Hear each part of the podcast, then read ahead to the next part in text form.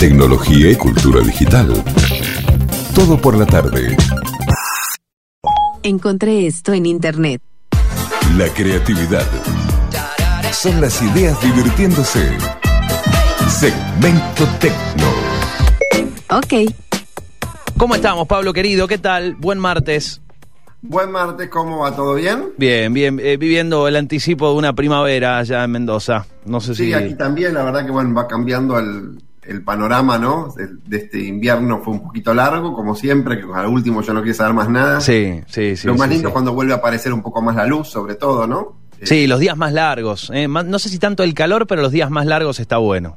Exacto, ¿no? Que vuelve a aparecer la luz. Que en realidad la luz empieza a aparecer el 21 de junio, ¿no? Uno no se da cuenta, pero ahí Minutito a minuto. la cosa. Eh, a mí siempre me llama la atención eso de que en realidad la luz empieza mucho antes que el, fri- que el, que el verano, digámosle, ¿no? Que el calorcito.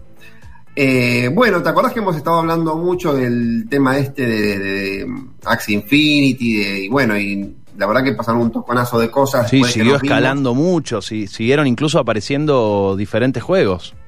Exacto, ¿no? O sea, el, el- bueno, para más o menos ponerlos en tema, eh, las criptomonedas siempre fue un tema de usarlas como reserva de valor y había muchísimas criptomonedas y en general el, la forma de diferenciarlas era un poco por tecnología, ¿no? ¿Qué puedo hacer con tal criptomoneda? ¿Qué puedo hacer con tal? Era todo medio teórico. En la práctica, al final, uno no era que compraba un lavarropas con una criptomoneda. Había ejemplos de gente que compró una casa o algo, pero la realidad es que en el día a día las operaciones de criptomonedas tienen que ver con lo que es trading, o sea, lo que es compra y venta como si fuese una acción o un bono. Y bueno, y esa es la, la- la- lo que se usaba era solo para eso y en, en- en realidad no se usaba para otra cosa. Los juegos trajeron por primera vez al mundo de las cripto la usabilidad real, o sea, que uno tenga una demanda de ese dinero para hacer algo, que es jugar a un juego, ¿no? Claro, uno hay como un modelo muy distinto, porque el modelo que más se desarrolló en juegos es el, digamos, el de Fortnite, el modelo este freemium, donde realmente el juego es clave, es importante. O sea, básicamente uno, mi generación, por ejemplo, no, no, no, no lo llega a comprender, ¿no? O sea, mi generación no puede comprender que alguien pague 20 dólares por un skin, que es con un trajecito del muñeco que ahí está peleando, cuando no cambia nada de nada su comportamiento ni nada. O sea, eh, ¿Sabes que ayer, Pablo, bueno. hablábamos con, con Ignacio Esaíns, con, con eh, nuestro columnista de, de- de videojuegos de los lunes, que eh, hablábamos un poco de eso y justamente eh, explicando el por qué un chico o chica eh, invertiría eh, dinero en un skin, justamente, en, una, en un atuendo para uno de los personajes.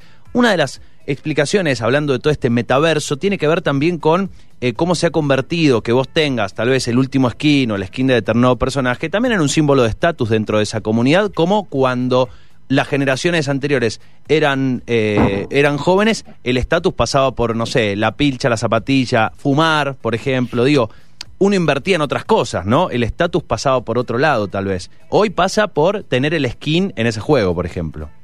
Claro, pero bueno, no es, no es muy comprensible, o sea, eh, es así eh, y eh, hay que tener la flexibilidad de entender cada época, Sí. pero uno con el paradigma de la época anterior esto no lo comprendía de ninguna No. manera, o sea, no hay manera de comprenderlo, digamos, o sea, no, no, no tiene sentido y uno de la generación vieja que, digamos, tenía un cierto anclaje en el mundo real, vos ni loco pagabas por tener un, o sea, sí pagabas por ahí, te costaba hasta pagar por el juego porque todos pirateábamos los juegos. Así que ya pagar el juego era como ni loco pago por el juego. Bueno, es más, los que pagaban por los juegos eran los tontos que no sabían piratear el juego. O sea que hasta era. El prestigio era al revés, digamos. Exacto. O sea, si vos pagabas eras un tonto. Así que. encima que. Encima ahora pagás por el esquina, o sea, imagínate. O sea, entonces, bueno, Es otro nivel. Como, viste, como, como son los paradigmas sociales de las épocas, ¿no? Que uno ve cuadros antiguos y ser gordo era un símbolo de estatus social, ahora no. Entonces, bueno, eh, lo mismo, ¿no? Eh, pero bueno, en definitiva, eh, se han acelerado tanto los tiempos que mm, este paradigma del freemium, que, que- que una generación como la mía ni lo llega a entender, no entender es grave, porque no entender hace que te pierdas un negocio multimillonario, ¿no? O sea, para que un poco la gente la dimensione, este paradigma freemium eh, ha hecho ventas de empresas de estos tipos por el orden de, de mil, de miles y miles y miles de millones de dólares. Alguna vez lo comparamos con los estudios de George Lucas que creó Disney con lo que es la franquicia Star Wars, que es algo bien concreto, medible, y que uno dice esto vale mucho dinero, y muchos de estos jueguitos han duplicado, triplicado lo que ha valido Luke, George Lucas, o sea que es algo, o sea que uno no entender, uno lo dice en chiste, pero no entender, digamos, ojo, en el mundo de los negocios no entender las cosas tiene sus, sus temas, ¿no? O sea, por eso las empresas también desaparecen. Pero tanto se acelera todo, tanto se acelera todo, que el, modelo freemium hoy en día está en jaque por este tema de los criptojuegos. Vamos a ponerle este título de criptojuegos, ¿no? Que sería una nueva onda donde, por un lado, como empecé contando, por primera vez estamos viendo que las monedas cripto ya sirven para algo en concreto que uno consume en el día a día, que no tiene que ver con pero por el otro, para no, no porque por el otro es más o menos parecido, eh, eh, ahora se va a entender a lo que voy, es que estos juegos criptos, el placer no está en el juego. Y no veo que lo estén lo. O sea, veo que es un leitmotiv de marketing decir que el placer está en el juego cuando todo el mundo entra, porque estos juegos te dan a su vez otra criptomoneda que también se vende, con la cual ganas plata. Entonces, en definitiva, lo que la gente entra no es por el placer del juego, sino que entra porque pone 100 dólares y a los dos meses se lleva 200 dólares. Y eso ya tiene mucho más que ver y sí es parecido a lo clásico de las criptomonedas, el trading y lo que hablábamos de la compra y venta de acciones. O sea, vos estás, normalmente antes vos compras una acción o compras un bono o una criptomoneda porque pensás que le va a ir bien y que la vas a vender al doble, al 10%, al 30%, a lo que sea en X tiempo. Hoy en día la gente está ingresando en este mundo de estos juegos porque le parece lo mismo, ¿no? Que el juego le va a dar un rédito económico. La diferencia con un bono, con una acción o con la misma criptomoneda es que vos dentro del juego tenés que jugar. Y a veces, y, en esto se están diferenciando un poco los juegos, tenés que ser hábil.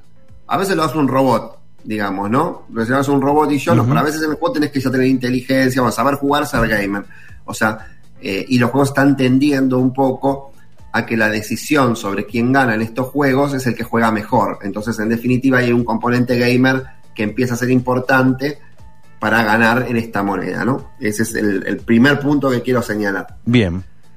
El segundo punto es que estos juegos están creando como si fuese la teoría de la evolución de Darwin, ¿no? O sea, teníamos miles de criptomonedas, hasta nos confundíamos explicándolas porque hay un montón de paradigmas distintos, etcétera y lo que es interesante eh, dentro de lo que está sucediendo ahora es que, claro, no es lo mismo usar Ethereum que usar ADA, que usar otra moneda. No es lo mismo en muchos sentidos. Unos sentidos que eh, algunas y otras son más lentas en, confirmar la transacción.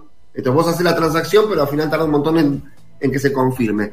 O para que se confirme rápido tenés que pagar, pero tenés que pagar estamos hablando de comisiones de 30 dólares, 40 dólares, 50 dólares. Entonces, imagínate, yo quería poner 100 dólares, 50 se me van en comisiones, no me queda nada. Entonces, estoy viendo que va a haber ahora una lucha de criptomonedas para ver quiénes logran descubrir, hacerlo eficiente a lo que serían los micropagos, ¿no?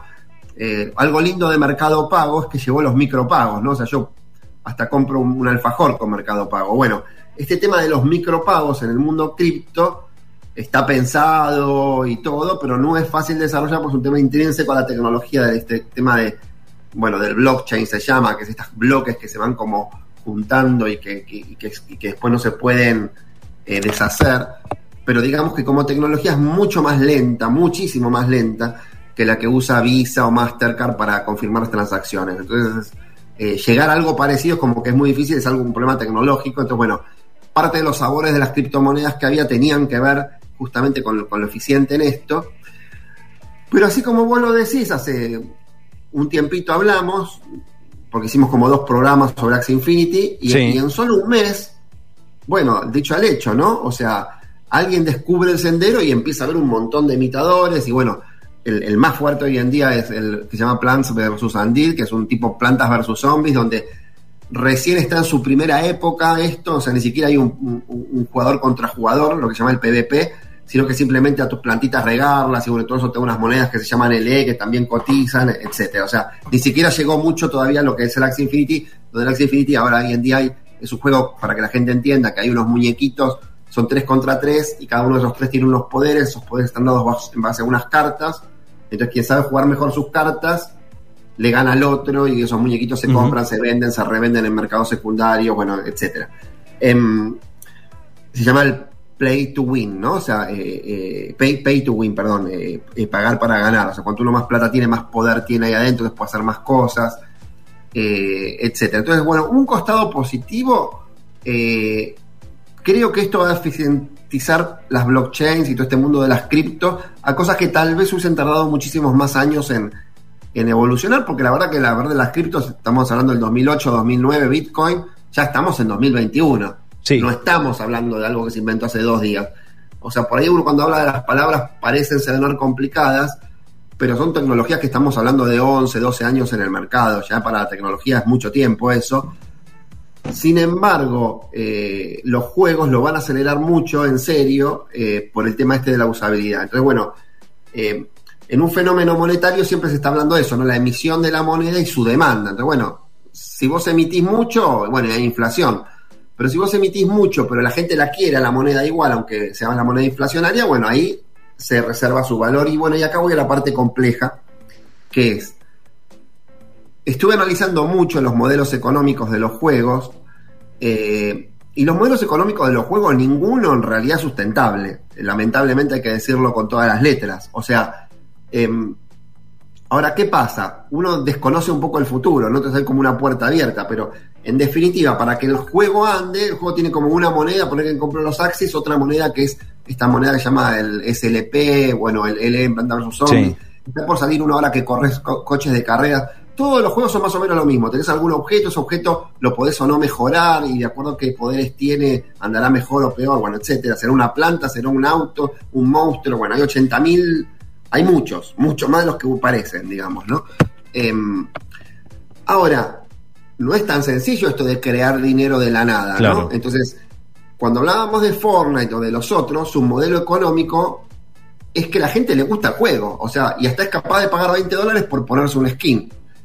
A cambio acá, por más que la gente te lo diga, en realidad, vamos a la realidad, lo concreto, el 99,9999%, incluyendo a los fundadores del juego, quieren plata. Les Sí. huevo el juego, perdón Sí. que dije una palabra mala, ¿no? Pero bueno, No, no, pero va por ahí.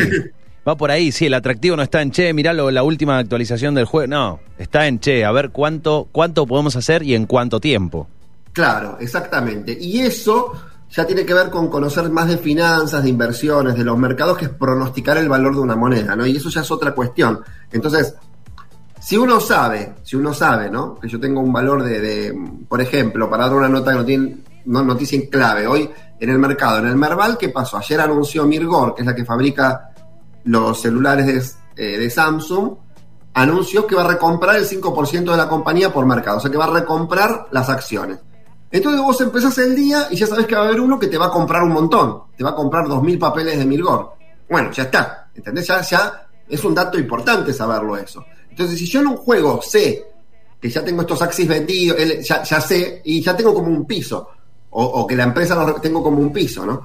Eh, pero en definitiva, tipo oferta y demanda, Sí. yo necesito que para que un precio se mantenga, haya la oferta y la demanda esté balanceada, entonces, ¿qué pasa?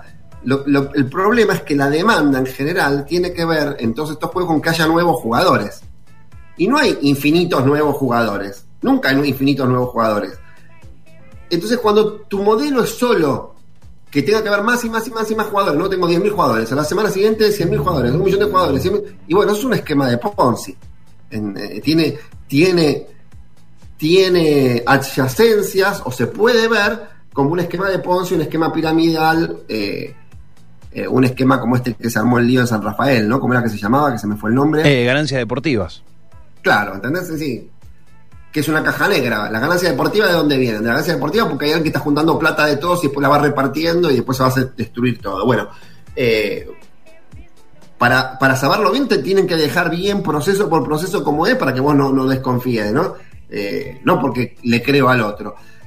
Todos estos juegos en definitiva hoy en día son una creencia en un proyecto, en un proyecto de un juego, porque lo que sí muestran bien los juegos es su roadmap, cómo van a evolucionar y qué van a hacer. Y se habla de los metaversos, que serían justamente esa evolución de un juego, que también este concepto está buenísimo, que es un juego como plataforma de otros juegos. Es algo que creó tal vez Roblox, un poco Minecraft, ¿no? Sí. Eh, donde el juego se, es en realidad no es un juego. En su juego es una plataforma para que otros creen juegos. Entonces, con las tierras de Axie Infinity, bueno, y con otros juegos se ve que se va hacia eso, ¿no? Hacia una plataforma de crear juegos. Entonces, bueno, eh, en un momento vos tenés algo, por ejemplo, ¿qué tiene Axie Infinity hoy? Y bueno, más allá de que si nadie cambiara ninguna regla hoy en día, Axie Infinity es un juego que es un tipo Ponzi y no es sustentable. Si no, no, no la cambia la regla. Lo que pasa es que tampoco eso es cierto, porque las reglas también cambian con el tiempo y la creatividad de la gente sigue.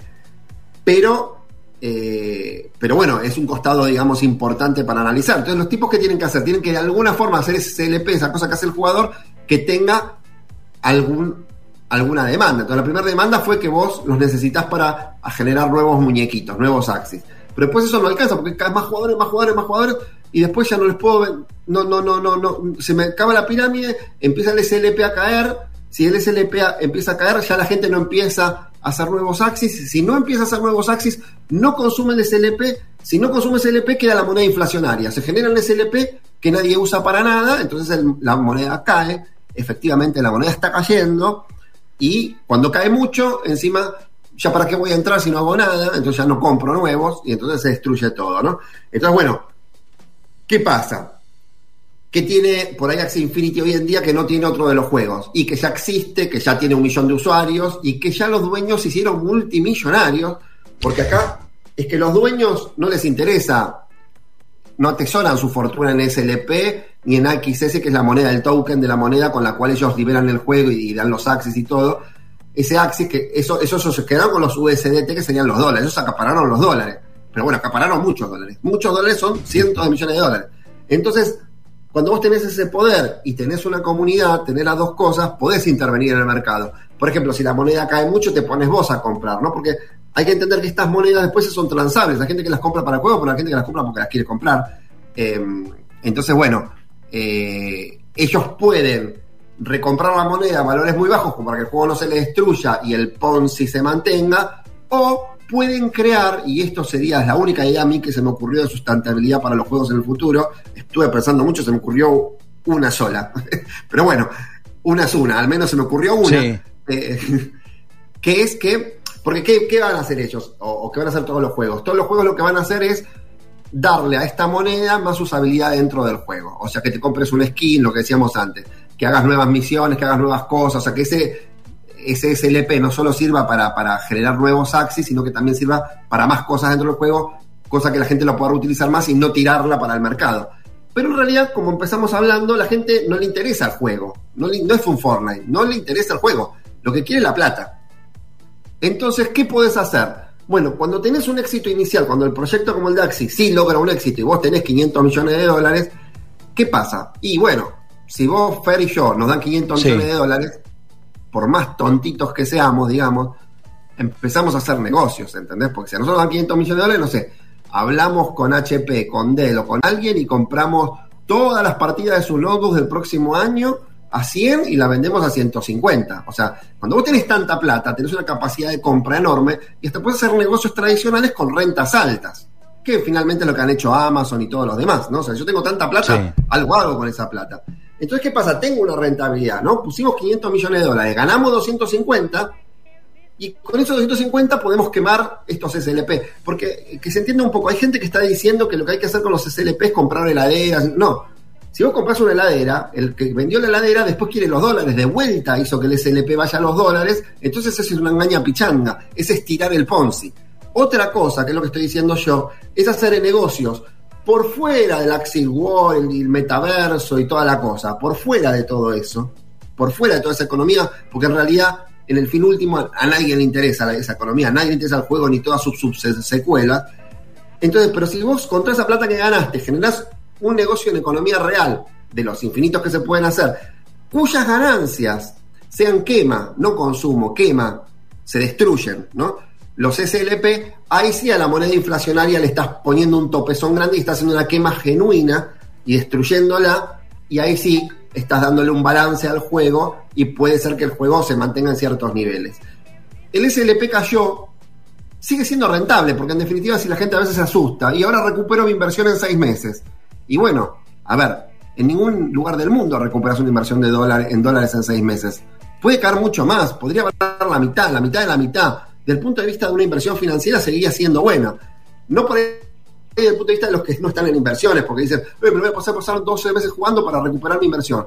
Y sí, bueno, pero si vos pones 10 mil dólares, te estás llevando mil dólares por mes, ningún plazo fijo da eso, no, no existe en el mundo, digamos. O sea, podría caer mucho más, pero a su vez la empresa tiene ese poder para atajarla en cierto momento. Entonces, bueno, idea que se me ocurrió a mí es, pueden, desde cuando vos, el proyecto tiene éxito inicial, tiene una gran garantía de sustentabilidad porque ese, ese nivel de dinero puede generar otros negocios. Esto en el mundo cripto hay que tomarlo también con pinzas, porque ¿qué pasa en el mundo cripto? Es todo mucho más anónimo, ¿no? Por ejemplo, eh, en, el, en el mundo de Plant vs. Andel, que es el juego del momento en este, tal vez más que mucho más que Axie en crecimiento, los desarrolladores no se sabe quiénes son, no dan la cara a conocer porque tienen miedo. El, la excusa es que no quiere que le cobren impuestos y no sé qué. La cuestión es que en el mundo cripto, que es todo anónimo, el tipo cierra el jueguito, me llevo toda la plata, ¿entendés? O sea, y si encima ni siquiera dio la cara, o sea, la garantía, si tiene nariz larga, corta, si tiene anteojos, no, o sea, nada. la garantía está puesta sobre eh, el consenso y la confianza eh, global que hay sobre las cripto, pero nada más. Tengo no, entendido. no, porque dentro de las criptos hay un degradé de cosas, ¿no? Vos dentro de las criptos tenés cosas que están respaldadas. Sí porque se sabe quiénes son sus fundadores, se sabe sí, sí, dónde bueno, Tenés los smart contracts. importantes, está Microsoft detrás, no es lo mismo. no, no, claro. En cambio, estos son dos, son vos y yo que nos juntamos en, Ucrania, largamos el juego, que está buenísimo, es interesante, pero no damos a conocer nunca nuestros nombres ni nuestras caras. Entonces, eso es Plan versus Zombie. ¿Y vas a poner la plata en eso? Está buenísimo, si anda bien. Aunque sea, es más, está buenísimo quiere decir, mirá, vos jugás en un mes, recuperaste todo. Y si el juego sobrevive más de un mes, ya no te importa, o sea, ya ganas más. Bueno, muchos de estos juegos tienen ese tipo de lógica, ¿no? Es un riesgo de un mes, digamos. Eh, pero bueno, en, en, Axie Infinity no es el caso. Tenemos a las caritas más principales que son conocidas, tiene, tiene otra, otra entidad, tiene unos partners importantes. Bueno, eh, en definitiva va. Eh, no, es lo mismo. Seguramente el de Plus va a ser así, yo creo. O sea, tiene tendencia hacer el segundo juego mainstream de esto y seguramente se blanquea cada vez todo más y ya, ya, hay, ya hay voceros, ya hay gente que se sabe, no es que no se conoce a nadie, tampoco no estoy diciendo eso, pero digo que hay caras claves detrás que no se conocen en un proyecto que tiene un problema enorme porque tuvo un crecimiento tan grande, tan grande, tan grande que los servidores no andan. O sea, al final no puedes jugar. Básicamente, si vos tenías que jugar todo el día, te anda una hora de un día así, al otro día no anda, al otro día no anda. Igual cuando te anda, recuperas tanto de la inversión que está buenísimo, pero no anda, no es como Axie que es un juego estabilizado. Está un desastre, digamos, ni siquiera anda. Y aún así está buenísimo. Así que mira las contradicciones que estoy diciendo, ¿no?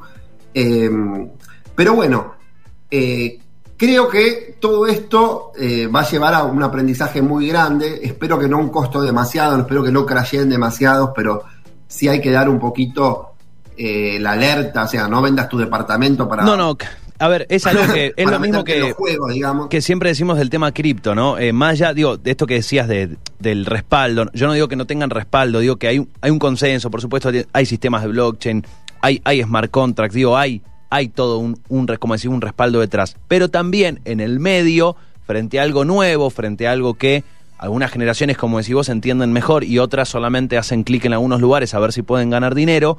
En el medio siempre, como decís vos, está buenísimo el mensaje de, bueno, atención, no va a ser algo con lo que te salves, esto no te va a volver millonario de la noche a la mañana.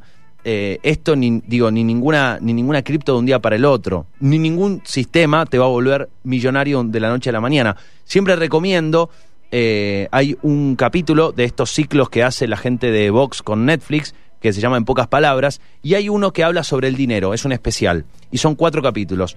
Uno de los capítulos en donde profundizan sobre el dinero hablan específicamente de estafas, y como históricamente el formato de las estafas se va eh, renovando en cuanto a, la tecnología que usan, pero más o menos el formato se fue sosteniendo con el tiempo. O sea, cambia las plataformas, pero los formatos de las estafas son similares a lo largo de los años. Está muy bueno ese especial. Sí, exactamente, ¿no? Eh, eh, sí, y, bueno, pero acá hay algunas cuestiones eh, colaterales positivas también, ¿no? Que es que, por eso hablaba de ese mecanismo, o sea, antes teníamos como muchas criptomonedas compitiendo, cuya usabilidad no era tan clara, ahora esta usabilidad está haciendo que estas monedas ya compitan por ser mejores en un montón de cosas y eso es un costado bastante positivo eh, que, creo que vamos a ver eh, y, va a ser bastante lindo porque eso sí va a habilitar un montón de, otros negocios más tradicionales y, puede ser bastante interesante, ¿no? En definitiva es un momento nuevo, ¿eh? O sea, son estas noticias, ¿viste? Cuando te dije la de Axi, eh, sí. que no toda noticia es igual, no toda época es igual, bueno, esta esta es para seguirla en detalle, por eso le estamos dedicando mucho tiempo, porque sí, acá algo está pasando, ¿no? Eh, con muchos riesgos, eh, como lo que estamos diciéndole también, pero cuya. Es como, bueno, por ejemplo, si uno lo compara con una gran hecatombe que hubo en la industria, vos eras más bebé, no te acordarás tanto, pero fue la de las .com. Entonces, las .com sí, está bien, se destruyeron. Pero, las, pero fue como lo de Darwin, ¿no? O sea, la evolución. O sea, las que sobrevivieron generaron ideas muy importantes eh, y cambiaron la economía y hoy en día son las principales compañías del mundo las que sobrevivieron, ¿no? O sea que... Em, eh, y muchas que no sobrevivieron en esa época, su idea era buena y por ahí 10, 15 años más tarde volvió remixada, digámosle, y la idea era buena, no estaba mal. La idea estaba perfecta, el mercado no estaba listo, pero no la idea, porque no había tantas computadoras, no había ancho de banda, lo que quieras llamarlo, ¿no? Pero no, era, no había un error conceptual en la idea como esto que estoy señalando yo de la parte medio Ponzi, no sé, cuando eh, la economía eh, de base no es sustentable, pues decir, bueno, que hay un problema de arquitectura directamente. Bueno, los juegos tienen este problema, pero como que tienen tantos espacios abiertos que, bueno, por ahí se van colgando. Y algo que yo no veo, por eso lo quiero dejar la puerta abierta, porque como, como, como yo comentaba que no veía lo de los skins, eh, tampoco puedo ver por ahí el, cosas que están sucediendo, ¿no? Pongo la alerta, pero también pongo la amplitud mental, ¿no? O sea, eh, los dueños tienen chances de hacer nuevas cosas. Ahora, siempre hay que pensar que no se genera plata de la nada. Eso es como. Por eso ustedes, me, cuando empecé a hablar del tema, enseguida me sacaron el, de, los, de las apuestas en, San Rafael, porque sí, es cierto, la verdad. No, no, no, no genera. De la nada no se genera plata. No. Siempre hay algún tamiz. Por ejemplo, un tamiz puede ser que los mejores jugadores ganen. Ahí está bien, ¿entendés? O sea, porque están entrando muchos jugadores, los que son mediocres pierden y la platita se la llevan los de arriba. Bueno, eso es algo sustentable, ¿sí? Pero otra cosa cuando te digan, vos, aunque seas un idiota, no hagas nada, igual vas a ganar. Y bueno, eso ya es distinto. Entonces, bueno, vamos a ver cómo va mutando todo eh, y, qué va pasando. Pero la verdad que yo estoy entusiasmado viéndolo desde afuera eh, y lo estoy siguiendo más en detalle. Eh, y creo que, bueno, que bueno, se va a hablar de muchos conceptos de juegos nuevos, porque también va a traer una nueva idea de conceptos. Ahora como que están hablando, viste como lo del auto, cuando se inventó el primer auto, en realidad, si vos te fijas todas las imágenes de los autos, es bastante curioso verlo en internet, la carrocería del auto era la carrocería de la, de la, de la carreta. o sea, igual que una carreta, era una carreta con un motor, un motor. O sea, no se les ocurrió la idea del auto como uno lo piensa, digamos. Porque claro, vos estás en el paradigma anterior, ¿no? Eh, entonces en los juegos sí estoy un poco notando que, bueno, sí, eh, los juegos son los juegos que conocíamos readaptados, digamos, a, este nuevo mundo, ¿no? Probablemente sí surjan juegos que no imaginamos que pudiesen existir, ¿no? O sea, como en algún momento nadie pudo imaginar que iba a existir Amazon o que iba a existir eh, eBay o que es esa, bueno. Esa gran pregunta que genera como esa cierta intriga, ¿no? Bueno, ¿dónde va a estar o qué será eso que no estamos esperando? O sea, o que estamos esperando pero que no, no, no, no sabemos por dónde puede venir o qué formatos puede tener y en qué momento va a llegar. Bueno, como si vos se está gestando, ¿no? Se está dando este semillero. Sí, sí, porque está esto que te digo, la arquitectura, ¿no? Esto lo que está montando es como una cosa, una estructura, ¿no? Una estructura de innovación nueva donde ya están los caminos agarra, se están y se estarán compitiendo las monedas, esto de los FI que contaba que las comisiones muy caras, bueno, se irá mejorando, se irán haciendo distintas formas, etcétera. Eh, y, bueno, pero empieza, y bueno, y tenés estos ejemplos, ¿tú viste cómo es la, innovación lo que yo cuento siempre? Bueno, agarramos esto, agarramos de un ladito, agarramos del otro, lo mezclamos, hacemos una tercera cosa. Bueno, yo creo que sí, que vamos a tal vez, con suerte, a, ver generaciones de juegos con ideas novedosas, eh, porque los juegos, en definitiva, se están repitiendo mucho. Uno, ¿no? O sea, todos los juegos, está que tiro los tiros, qué sé yo, los juegos son más o menos lo mismo hace 30 años, o sea, no, no, no son tan distintos, ¿no?